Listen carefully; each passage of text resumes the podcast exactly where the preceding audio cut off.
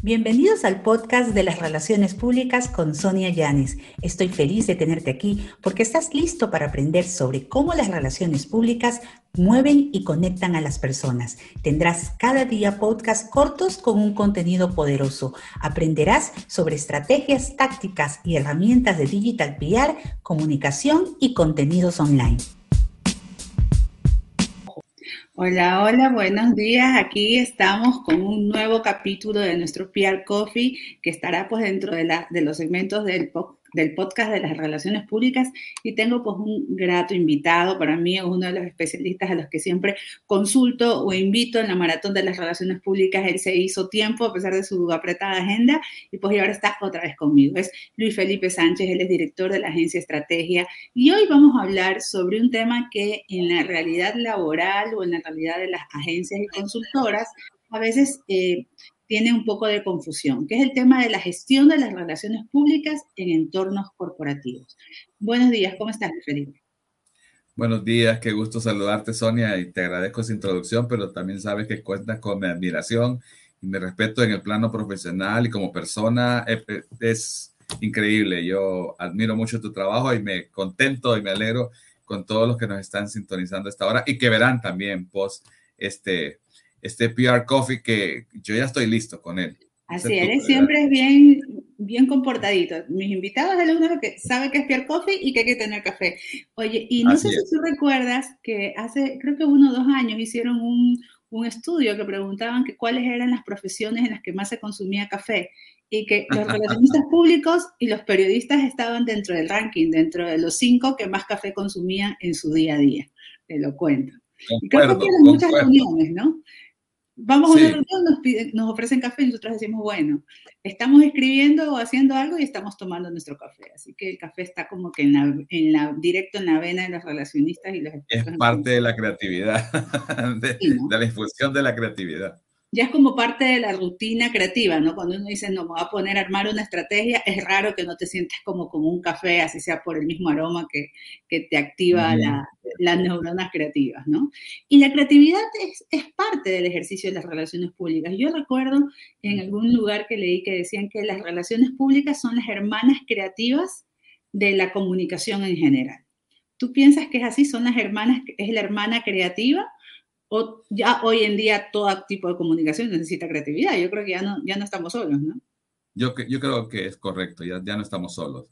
Es, incluye todo. No, no, no, ya abarca todo. Es imposible una sin las otras y las otras sin la una. Claro, porque inclusive en, en, temas de comunicación organizacional, que antes era vista como un poco lo más serio, tú ves cómo hoy en día los esfuerzos por ser creativos, por conectar, por hacer cosas disruptivas, están más presentes, ¿no? El diálogo cambió, Sonia. La, forma, antes éramos, vaya, un banco, antes te decía, somos el banco número uno, somos el banco más sólido. Estamos hablando de los años 80 eh, del siglo pasado, pero ya hoy el banco te dice el banco de nuestra gente y comienza un diálogo del banco, ¿verdad? Eh, te apoyamos hoy para verte grande mañana, ¿verdad? O sea, qué sé yo, te, te empieza te cambia ese chip. y hablando de una institución bancaria que son las que se han visto más frías en este tema. Por, lo mismo, porque tratan de indicar solidez, eh, esa frialdad. y uno de los ejemplos de, de, esos cambios creo que lo dio Joan Costa. Él siempre ponía ese, ese análisis de caso de oh, cuando él... Qué triste esa pérdida, me, me, acabas de recordar algo. Pero bueno, bueno, no es el tema, pero sí. es eterno, yo creo que para la gente que hace comunicación y que de cierta manera, sobre todo en habla hispana, luchaban porque la comunicación y las relaciones públicas sean vistas con un enfoque estratégico y una función directiva, tienen en él uno de los más grandes pensadores y creadores de contenido académico y, contenido de la práctica laboral, ¿no? Su, pérdida física ha dejado mucha, mucha media ahora en el, en el ambiente, esta semana recién. Sí, hace poco lo Pero bueno, eh, eh, él decía algo y no te escuché, perdón, te interrumpí, pero realmente es que sí es ha sido impacto esa noticia. Sí, y, justamente él, decía que eh, él, tenía un caso, ¿no? En el cual eh, implementó un, sistema, una nueva estrategia de comunicación para un banco. Y justamente trataba de, con ese, con ese banco, eh, lo primero que hizo fue personalizar tanto que decir que ya los, empleados no tengan aquí su nombre y su apellido, sino solamente su nombre. ¿Ya? Porque con ese simple detalle cambiaba el concepto y tú veías ahí cómo el tema de la comunicación también estaba unido al tema de la gestión interna de los colaboradores de cara al público final. Y aquí viene mi primera pregunta, porque justamente hoy el tema es la gestión de las relaciones públicas en entornos corporativos. Llega un momento que vemos que las relaciones públicas y la comunicación corporativa eh, tienen ahí como entre unos mitos y, verdades encontradas. Primero que si son lo mismo, las relaciones públicas y la comunicación corporativa, ¿tú consideras que, eh, que son lo mismo o que nacen quizás de la misma raíz? nacen de la misma raíz. Esto, coincido contigo en esa afirmación. Eh, o bueno, consulta, la claro, sí, creo que nacen. Pero yo diría que el siglo XXI ha venido a cambiar, transformar nuestros conceptos. Aquellos que somos sobrevivientes del Y2K, muy pocos sabrán qué es aquí, pero eh, eh, en los que estamos aquí ya conscientes del trabajo que se ha venido realizando a través de las décadas, y, esto estoy hablando ya desde 1960, 80 y luego el 2000 para, para estos últimos 22 años, eh, yo diría que ha cambiado mucho. En primer lugar, las relaciones públicas, eh, si nos encargamos, los relacionistas públicos, eh, debido a una mala traducción que, que, hemos conversado ya en otro momento y no quiero entrar ahí en mayor profundidad, pero en realidad public relations en inglés se entiende muy bien. Para el mundo anglo eso es perfecto pero para nosotros no. Y, siempre hemos tenido el problema de qué hace un, un public relacionista, un relacionador, como dicen en otras partes. Un relacionador público. Ajá, un relacionador público. Entonces, la verdadera traducción de esto es un relacionamiento con los públicos, un relacionador con los públicos o un relacionista de públicos. Entonces, ese concepto se entendería más. Ahora ya le llamamos PR. Él es un PR. Él es el PR del artista, él es el PR del evento, él es el PR de esto. Y se entiende como alguien que está al frente de, de, cierta parte, pero nosotros siempre voy a destacarlo esto. Nosotros vamos a crear imágenes en relaciones públicas, pero ocupamos herramientas y no podemos estar desprendidos de la publicidad, jamás vamos a estar en contra de alguien de mercadeo, de que se haga publicidad, de que se haga eh, el mercadeo tradicional, el PTL. O sea, no podemos estar en eso, eh, peleándonos con que somos o no somos. Eh, contribuimos, somos parte de ese entorno, de ese engranaje empresarial. Llámese desde lo más pequeño del emprendimiento hasta lo más grande. Siempre habrá y siempre estará, creo que, la publicidad presente y es como la gran rey, la gran reina de esto, ¿no? Sin embargo, en las relaciones públicas ya propiamente, y no las quiero colocar abajo, porque ya hay mucha empresa que la está colocando al, nivel, incluso hoy se llaman comunicación, eh, eh, ¿verdad? Eh, para mí todavía estamos utilizando el término comunicaciones. Me parece que solo hay un tipo de, solo hay una comunicación y esa abarca todas. Claro, es, global, ¿no? Ah, sí, es como, como que abarca todo, pero comunicaciones, nosotros no hacemos telecomunicaciones, para nada. Nosotros nos comunicamos con los públicos. Entonces, a través de las relaciones públicas, hemos llegado a entender que hay dos vertientes claras, las internas y las externas. Y ahí es donde se logra hacer esa separación que tú dices y tú mencionas. Y, ahora las internas han tomado ese, ese rumbo propio, esa, esa vertiente propia que, que produce esa cascada de conocimiento, ese derrame de... de esa especialidad, ¿no? De comunicadores organizacionales, y, demás. Pero antes, cuando no existía esa especialidad, el que se encargaba eh, de hacerlo era el relacionista público por sus públicos internos, ¿no? Básicamente. Así es, así es. Y hoy es una gran diferencia. Hoy ves encuentros solo de comunicación interna, hoy ves asociaciones solo de comunicación interna. Porque también a, nivel interno, eh, de comunicación interna o de, o de procesos internos, hay también muchas certificaciones, hay muchos nuevos procesos, ¿no? Temas de certificaciones ISO, Great Place to Work, temas de, de compliance, de, de, cumplimiento, eh, que, que ya requieren eh, un enfoque y mayor tiempo en toda esa, no solamente documentación, sino exámenes, encuestas y demás, que pues un relacionador público que también tiene que ver lo que pasa afuera, no, no lo podría hacer él solo. Necesitaría igual un comunicador organizacional y que esté de enlace con talento humano como antes se lo hacía, ¿no? Así es, la gestión humana ha, cobrado una nueva fuerza y tú, y tú la ves. Yo, yo aquí mismo en la red en la que estamos transmitiendo ahora, eh, estamos viendo que yo cada vez tengo más amigos y más relacionamiento con personas de recursos humanos. Así es. Porque la gestión humana ha tomado otro rumbo y, creo que es favorable, ¿verdad? Eh, siempre está ahí para apoyar, siempre está ahí para supervisar inclusive a muchas, muchas de las cosas que se van a decir afuera, porque aquí se trata de, de mantener un clima favorable internamente porque si tú no, tú no, tú no eres por dentro, no puedes reflejar no eso la casa en orden, no puedes abrir la puerta y pedir visítenme, ¿no? O confíen en mí. Exactamente. O sea, e, e, e, es, lograr ese excelente, y con decir excelente en el término humano, ¿verdad? Sabemos que no somos perfectos. Y, y, que, y que cada persona es un mundo, y entonces obviamente, pero tratar de sincronizar aquellos, aquellos grandes temas eh, laborales e intereses de, ese público interno que se convierte hoy en la alta dirección también, que se convierte en los accionistas, en los proveedores, en los, incluso en los grupos sociales que están más cercanos, las comunidades que están más cercanas, todavía son parte de esa comunicación interna, no solamente los empleados como tales, los colaboradores, sino también hay un grupo que se va extendiendo un poco más. Y eso es donde yo digo ellos están haciendo una gestión de, de, curso que está tomando su propia línea y que en algún momento se cruza con las relaciones públicas, se cruza con la publicidad. Exacto, porque todavía tenemos que hacerlo. O sea, es un trabajo conjunto y no podemos olvidar este tema internamente, que yo diría que es el que más daño nos puede hacer, un, una, una, gestión de, de, crisis, de temas sensibles a lo interno eh, no hay peor cosa que un empleado, que tú llegues a una empresa y un empleado te diga, no compre aquí, vaya allá, es más barato. No hay peor cosa que, no, aquí lo explotan a uno. Eh, no, mire, aquí yo trabajo. Es muy malo. Ajá, sí, exacto. Yo le recomendaría que vaya. O sea, no, no, no hay peor cosa eso. Creo yo que sería la, la, mayor pesadilla de, de una persona que está manejando esto de la comunicación corporativa porque definitivamente es algo que no está en nuestro control. Yo creo, yo creo que las empresas hoy, hoy han entendido, Sonia, que la imagen corporativa no les pertenece. No se controla, ¿no?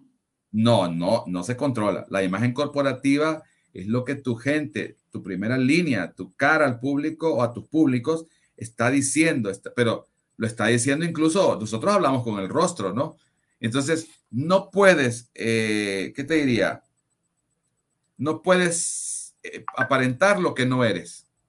Eh, se va a evidenciar en algún momento. Entonces, la gestión interna, la gestión corporativa de la imagen corporativa para, para cada uno de estos colaboradores tiene que ser totalmente alineada a la misión y a la visión de la empresa, a los valores de la empresa.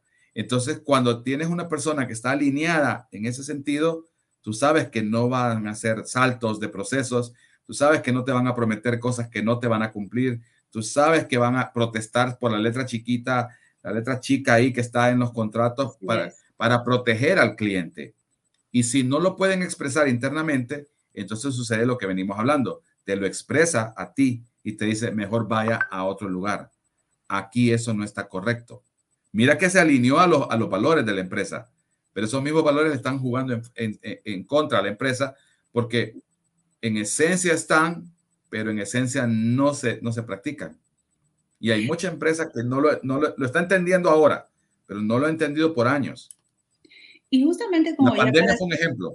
Claro, es un ejemplo. Para ya cerrar este tema y luego pasar a otro, hace una, unas dos semanas yo vi una publicación justamente en LinkedIn de otra eh, colega de relaciones públicas que ella decía, eh, a qué se dedican las relaciones públicas internas y a qué se dedican las, relaciones públicas externas, ¿no? Y luego vi un comentario de alguien que hacía comunicación organizacional, creo yo, porque preguntaba, bueno, y entonces, ¿para qué existe la, comunicación organizacional? ¿No? la, colega no le contestó, yo creo que no quería entrar en polémica, pero eh, quizás ahí tú podrías explicar eh, otra vez como para concretar que sí existen relaciones públicas internas y no es que sean eh, una competencia, más bien son una aliada en las empresas que no tienen un comunicador organizacional, ¿no? Porque a veces ocurre también eso. Así, ¿qué hacemos nosotros? Para definirlo en, breve, creamos identidad corporativa, es decir, hacemos que exista un sistema cultural corporativo. Y eso, en esencia, es la personalidad de la empresa. La personalidad que el colaborador, el, talento humano, el empleado, como, como le quieras llamar, lleva de la empresa. Entonces, no es un uniforme que te pones, es una actitud que tienes, que, que, que, no, que practicas todos los días, porque te nace, te, te, te, ha quedado encarnado en ti es, eso porque lo estás viendo en la alta dirección, en los mandos intermedios, en tus compañeros, eh, en, aún, te, reitero, aún los proveedores se nutren de, esta, de este sistema cultural corporativo y adoptan las buenas prácticas. Se ven, se ven urgidos, necesitados, pero también se ven animados a, a, a subirse a este sistema para sus propias empresas, que conste. Entonces se va haciendo una reproducción sana. Entonces, claro que sí, sí, sí, sí, sí es correcto lo que, lo que podemos responderle y lo que hemos dicho aquí ahora. Sí, sí pueden coexistir, pero realmente, eh, eh, en sencillas palabras, es la personalidad que tu empresa tiene. Pero ¿por dónde se transmite? Volvemos al tema del banco. Exacto. Eh, la persona que te abre la puerta del banco, la persona que te recibe para darte tu número, tu ticket, o la persona que te recibe en caja es la primera cara, es la primera línea de, esta cultura. Y, si ellos fallan, no, importa todo lo que haya hecho ahí atrás. Y ocurre que hoy en día con el tema de los entornos digitales, una falla ya no queda entre dos, ¿no? La falla va a un comentario en Twitter, va a una reseña de cómo me sentí atendido y eso impacta en la reputación. Y si hay alguna definición para quiénes son los guardianes de la reputación, son los relacionistas públicos que son los que deberían estar chequeando para luego decirle a talento humano o a comunicación organizacional, mira, aquí esta falla, ¿no? Y ahí se, se cierra el, el engranaje.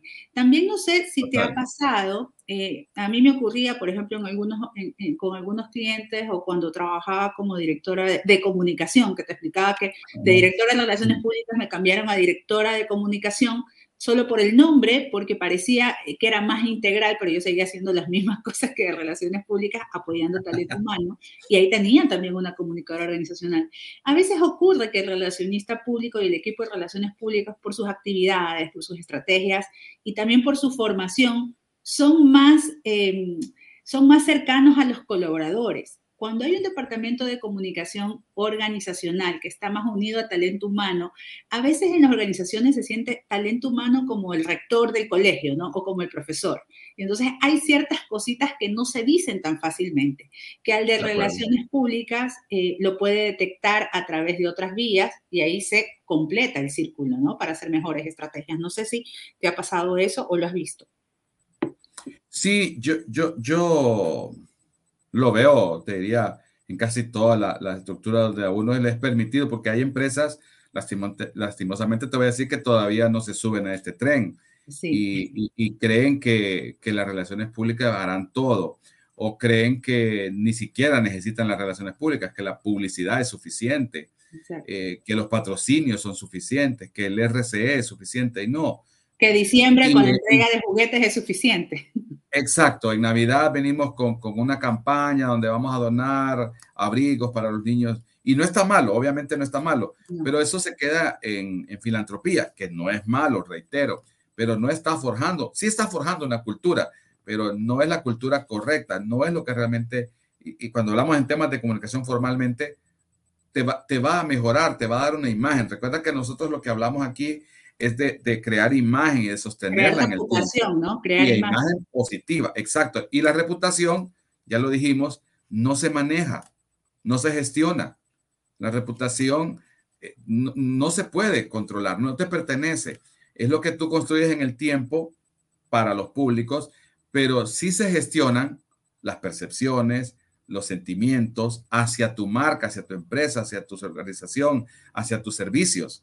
Eso sí puedes cambiar la percepción de cómo te ven, o sea, la imagen se puede hacer, pero la reputación, una mala reputación te queda y te persigue, y ahora lo dijiste tú muy bien, o sea, ahí se queda en, en línea y no pasa a dos personas, se queda en miles de personas, en cientos de personas, y ya no quieren probar o, afirman haber recibido el mismo trato, la misma experiencia.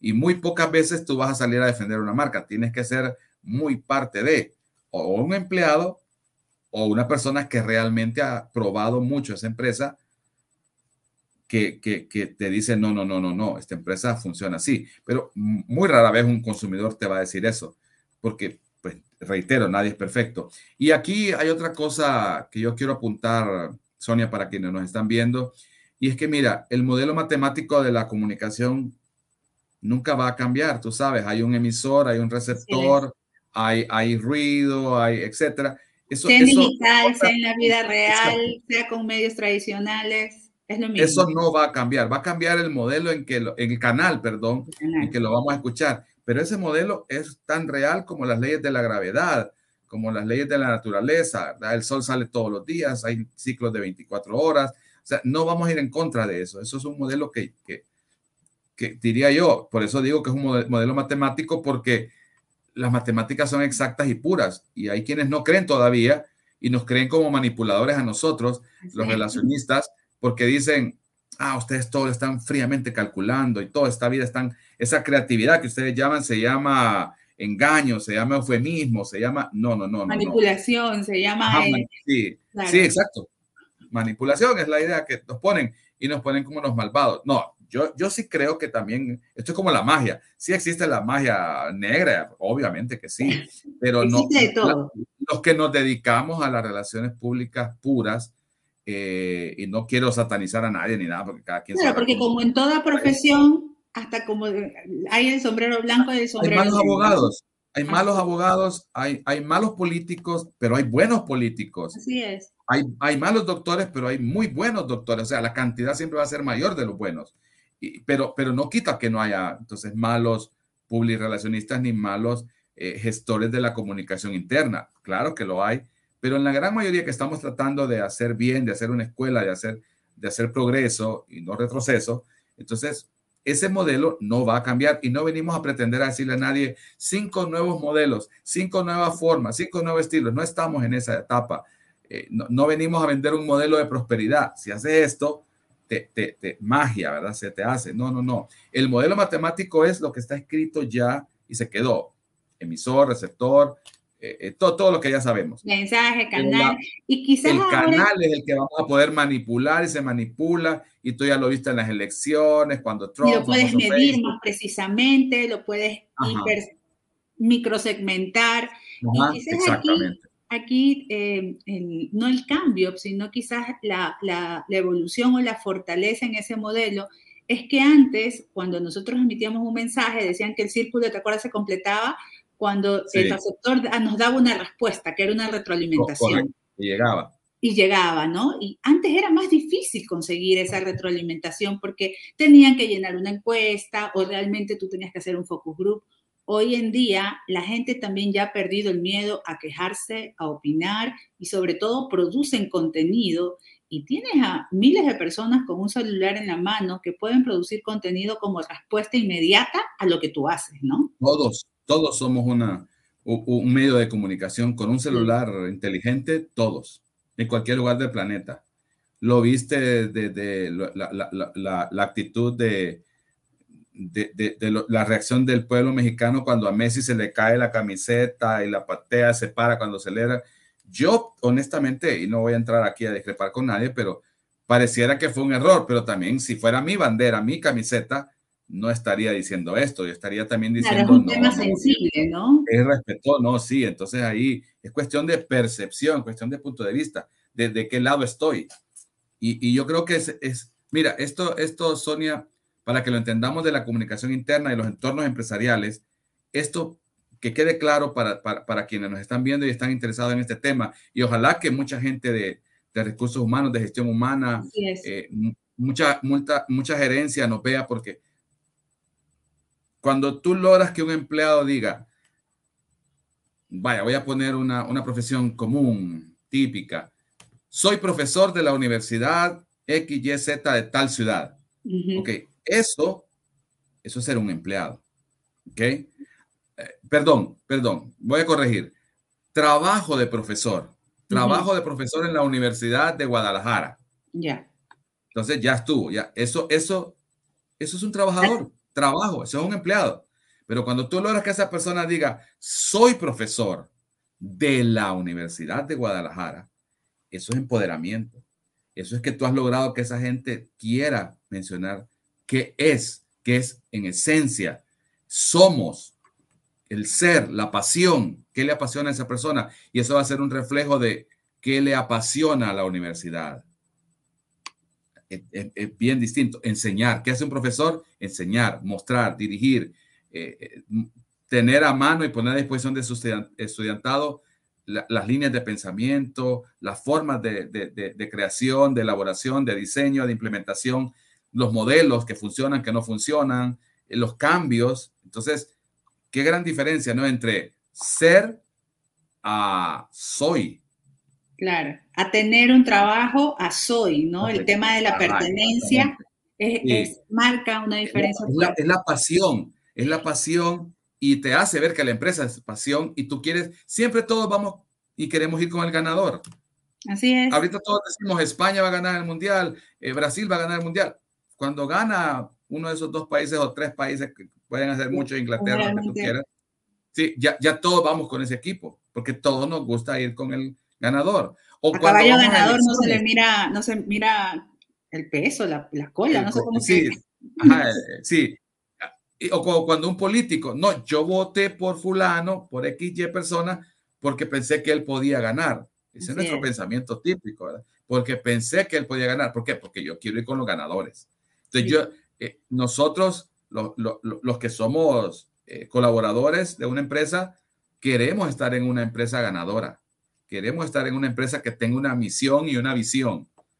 Entonces, que esté definida. ¿Y cómo transmitirlo eso puertas afuera para que de cierta manera retribuya la reputación? Es donde intervienen las relaciones públicas para dar soporte a las otras áreas. Y ahí te quería consultar algo. Hoy en día, con esto que estamos hablando, que ya a partir de estos últimos años, ¿no? Eh, los términos de comunicación corporativa y nuevos términos han surgido para definir actividades que quizás antes el que hacía relaciones públicas también las hacía, pero no, no, le tenía esa etiqueta. Por ejemplo, el tema del branded eh, employee, ¿no? que, es casi como ser un embajador de la marca o, un, empleado que, o un colaborador que siempre dice estoy orgulloso.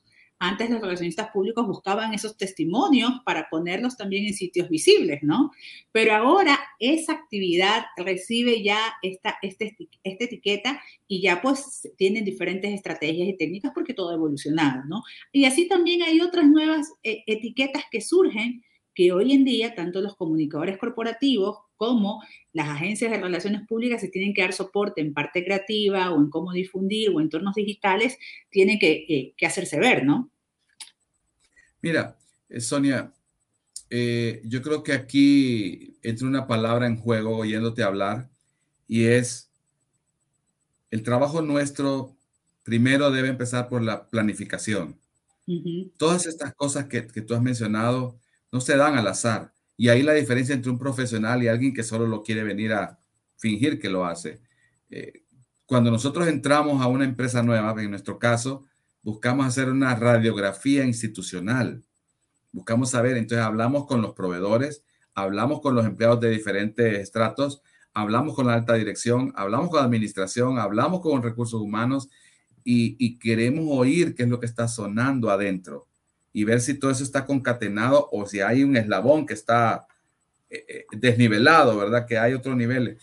Y, y, después viene entonces ese proceso creativo de ver cómo, en conjunto con los valores, la misión de la empresa, vamos a poder transmitir estas cosas.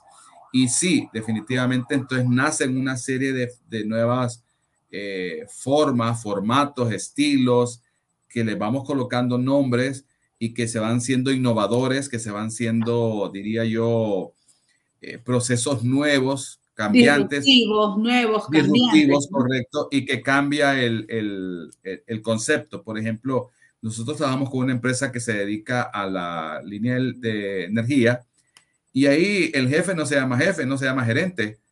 Ahí es, a lo más le pueden decir líder, pero de ahí todos están llamándose eh, por su nombre y sí, se respetan obviamente internamente, ¿verdad? Hay un orden, una jerarquía, pero a lo exterior lo que transmiten es todos somos iguales, todos trabajamos, todos visten iguales, no hay categorización. Entonces, eso, eso, son las cosas que ahora a la gente le dicen, estamos al nivel, estamos, puedo platicar. Está la famosa que antes le llamábamos la mesa del capitán, no sé si tú la recuerdas, ¿verdad?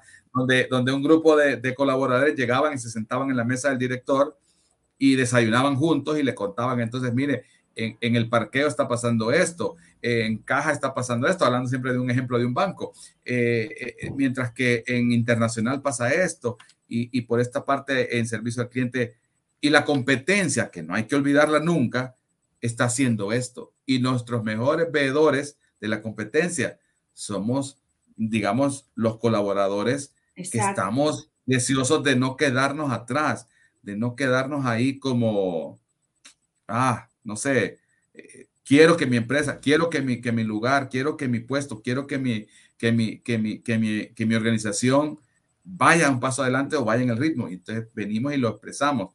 Quizás no sea el momento, quizás es muy diferente la situación de uno u otro, pero, pero lo expresa y se le da una respuesta. Esa parte eh, han ido cambiando esos modelos y se acercan hoy un poco más. Los mandos intermedios sufren menos. Antes había que traer las malas noticias de arriba para pasarlas hacia abajo eh, y ese mando intermedio sufría mucho. hoy tiene otros lineamientos que, que, se han, que han aminorado ese impacto y se trabaja, diría yo, en una forma más sistematizada, más organizada y con, y con mejores formas de dar feedback, tanto hacia arriba como hacia abajo, en, en, los diferentes niveles de la empresa. Se sufre menos. El mando intermedio era el más sufrido, yo diría, dentro de las organizaciones. Dentro de las grandes corporaciones siempre fue el que más sufrió porque pues recibía y tenía que, que, que delegar. Llevaba o toda la carga, ¿no? Le daba la carga y daba la cara también. Y después tenía que recibir el golpe, el rechazo. El golpe de arriba, pues, y, no. y, y, y, a veces no pasaba hacia arriba. Entonces, eh, mira, yo, yo, te diría que la quedarnos soñando, yo creo que la, la, imaginación consuela por lo que eres, pero yo creo que hay pilares como me gusta ahora que, que hablas de la disrupción, porque hablando siempre del tema de bancos, nosotros tenemos un banco cuyo uno de los pilares es el humor, el sentido del humor. Entonces, es muy raro encontrar dentro de una, una, una empresa bancaria o una institución bancaria, Los perdón, servicios financieros, el ¿no? sentido del humor, porque eso te consuela por lo que eres. Eso, eso, eso dice que, que, que, que te sientes feliz de comunicar lo que eres. Y entonces, obviamente, pues el dinero es un tema serio. No vas a jugar con el dinero de las personas, pero sí le vas a hacer que razone, que sienta en colocar su dinero en ese banco porque ese banco está abierto a ser disruptivo, a proponer nuevas ideas. Eso, eso, es lo que se transmite, ¿no? No es que vas a llegar con una sonrisa al banco porque te contaron un chiste o porque te hicieron un comercial muy, muy, muy, muy cómico. No, es porque simplemente captas que tu banco o tu institución financiera te va a responder correctamente como un banco cualquiera, ¿verdad? En el tema de, tus intereses, de tu asesoría, pero está abierto a cosas nuevas, a cambios, a colores, a ya no lo tradicional, entonces rompe los esquemas. Y eso es lo que transmite ese uso de esa herramienta. Y es ahí donde entran las relaciones públicas con el soporte para ver que se puede ser disruptivo, pero con un objetivo claro, que es la imagen y la reputación. Y ya para finalizar, porque el tiempo ya tú sabes que es tirano, sobre todo cuando estamos armando un, sí, totalmente. Aquí estamos. un podcast, eh, te quisiera consultar acerca de cuáles tú creerías que son los tres principales desafíos que enfrentan quienes hacen las relaciones públicas en entornos corporativos. Ya hoy, ya a, poco tiempo de iniciar este 2023. Los tres principales desafíos en el ejercicio de las relaciones públicas en entornos corporativos. Lo primero es alinearse con la misión y la visión si no se ha hecho. Si ya se ha hecho, seguir trabajando, ser, ser, ser creativos, tener imaginación, eh, ser, atreverse a ser disruptivos sería lo primero. O sea, ser gestores del cambio dentro de nosotros mismos primero, para que los demás puedan imitar eso.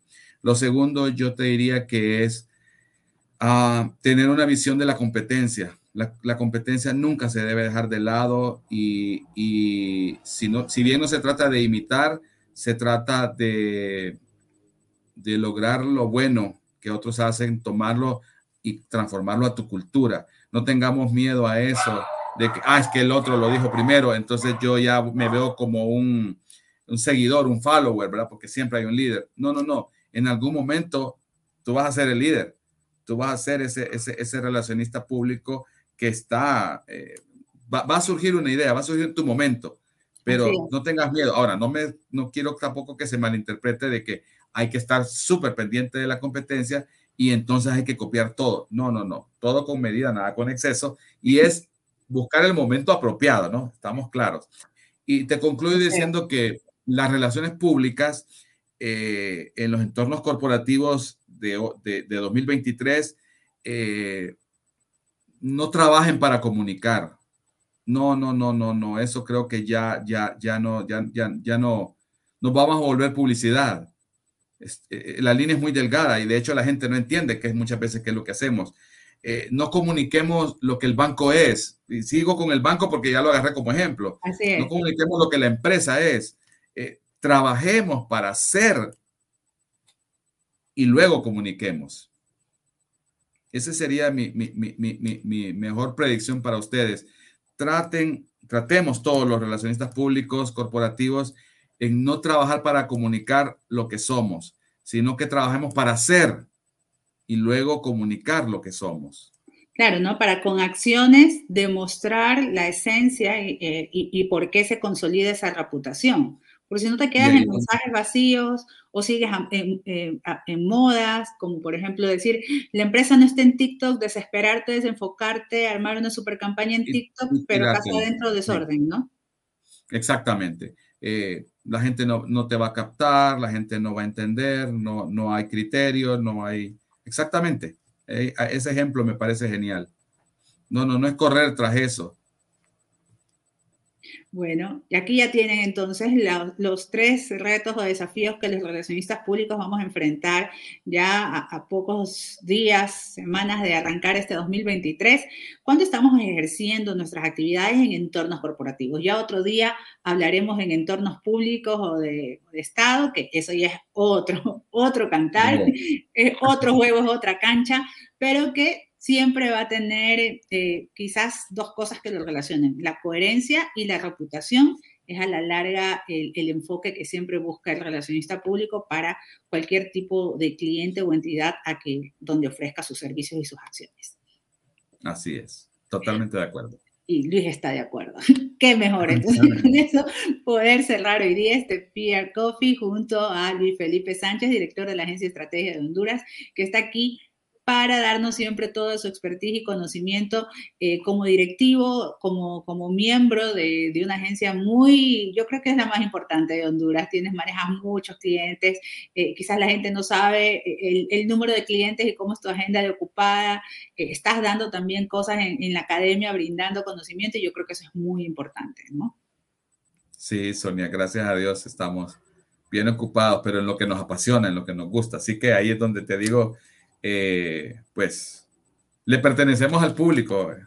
Así es. Estamos estudiando continuamente y siendo muy, muy autocríticos eh, para que pues las relaciones públicas tal cual deben de ser ahora sean conocidas. Yo aprecio mucho también tu, tu esfuerzo y, y, y, tu determinación por siempre presentarnos temas. Yo te sigo, ya lo sabes, ¿no? Fan número uno, pero, pero, pero sí, pero, pero aprecio cada uno de los eh, PR Coffee que veo o cualquier otra comunicación tuya que me llega siempre. De hecho, te hemos citado muchas veces en la empresa, por lo mismo. Así es. Yo me emociono cada vez que salen mis frases ahí en, la, en, en, el LinkedIn o en las diferentes redes sociales de estrategia. Digo, oh, y, y, y, y, aquí vas a ver algo. Nosotros no buscamos ser nuestra imagen, sino que nosotros lo que buscamos ser un aula de relaciones públicas para Latinoamérica, para la escuela latinoamericana. Entonces, siempre vamos a tomar lo mejor que podamos estar viendo. No, no, no, pretendemos salir nosotros, pero mira, tú nos haces salir por acá y nos hace brillar. Siempre. Gracias. Así que siempre estás tu casa, ya sabes que estaremos Gracias. conversando siempre sobre las relaciones públicas y muchos temas que marcan la tendencia, sobre todo ahora en que comunicación, reputación, coherencia, no solamente han quedado en, en área, en, en, el tema de eh, la, sección especializada de comunicaciones, sino que ya vemos que topa el día a día en comercio, en política, en todo, ya la gente hoy está hablando de crisis y cómo afectan los diferentes entornos. Muchísimas gracias, Luis Felipe. Un, un gusto y un abrazo fuerte para ti y para todo nuestro público.